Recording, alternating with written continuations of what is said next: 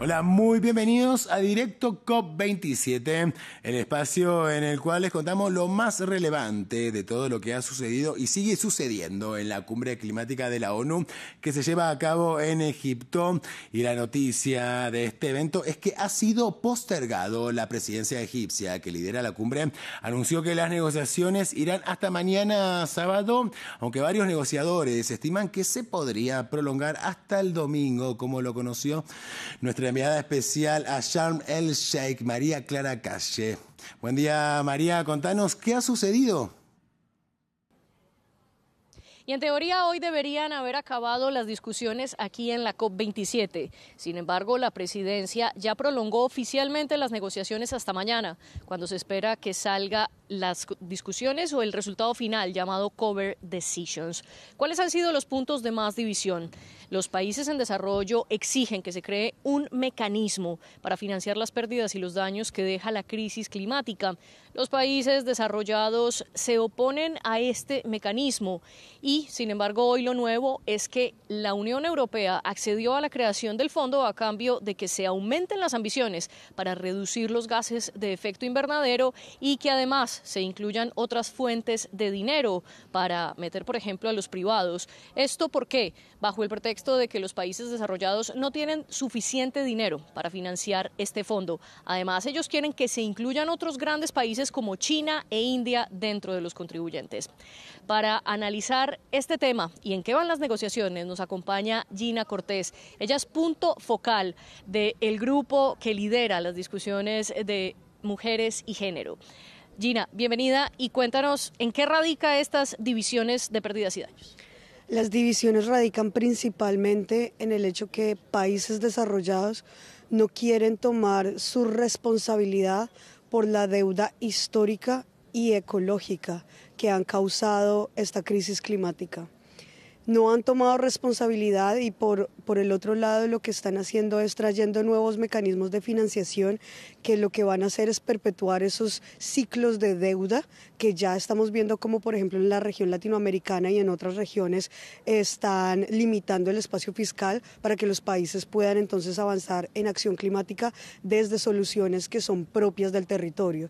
Y lo que vemos en contraste entonces es también una discusión de esas soluciones falsas, soluciones que no han sido probadas, soluciones que son riesgosas, como lo que es la captura de carbono o la geoingeniería, que estamos viendo que está cooptando este espacio cada vez más y más y más, y son soluciones que en realidad ponen en riesgo los derechos humanos, tienen el riesgo de desplazar poblaciones en distintas eh, regiones y además también seguir subordinando a la mujer en toda su diversidad dentro de la acción climática.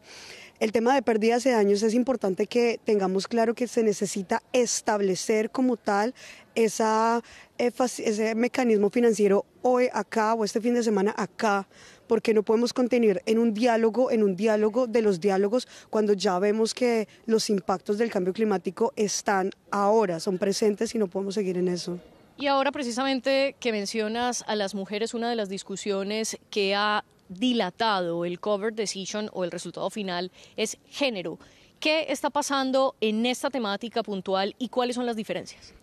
En el tema de género hay una frustración muy grande hasta el punto de que todas las activistas, organizaciones feministas trabajando en género, trabajando en mujeres, estamos empezando a perder el sentido de este punto en la agenda, a quién les sirve, porque no se están entendiendo y no se están integrando las lecciones aprendidas de, por ejemplo, la pandemia, cuando se vio tan claramente cómo las crisis pueden perpetuar y exacerbar esos impactos diferenciados en la mujer. Ahora, es muy probable que nos vayamos de la COP sin una decisión de género y esto se posponga hasta junio que por un lado está puede ser negativo, pero por el otro lado también hay otras opiniones que es mejor no tener una decisión, una conclusión en esto que tener una mala, que no va a avanzar hacia la equidad de género.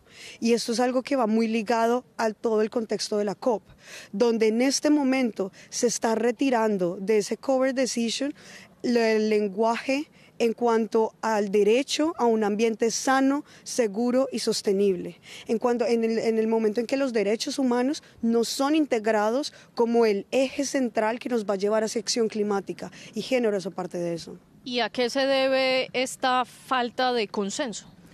a los intereses. Es una falta de voluntad, hay un interés muy, muy fuerte, interés principalmente privado, interés principalmente corporativo, que se está tomando esta eh, conferencia, este espacio de toma de decisión política como una oportunidad de incrementar los negocios, de abrir más espacio a los mercados y a la acumulación de capital, hablando de transiciones justas, no desde una perspectiva de equidad y desde la población, sino desde cómo podemos cambiar un negocio por el otro. Y eso es algo que tenemos que estar muy pendientes de lo que va a pasar, porque por ejemplo en el tema de transición justa no es pasar del carbón a pasar a explotar litio en nuestros territorios. Hay que ser muy pendientes con eso y es algo que acá dentro de la COP estamos viendo cada vez más cómo este espacio está perdiendo el propósito para avanzar hacia los derechos humanos y es algo que como eh, activistas, organizaciones feministas, indígenas, juventudes, estamos trayendo siempre a la mesa y aquí vamos a seguir en resistencia hasta que esto no sea claro.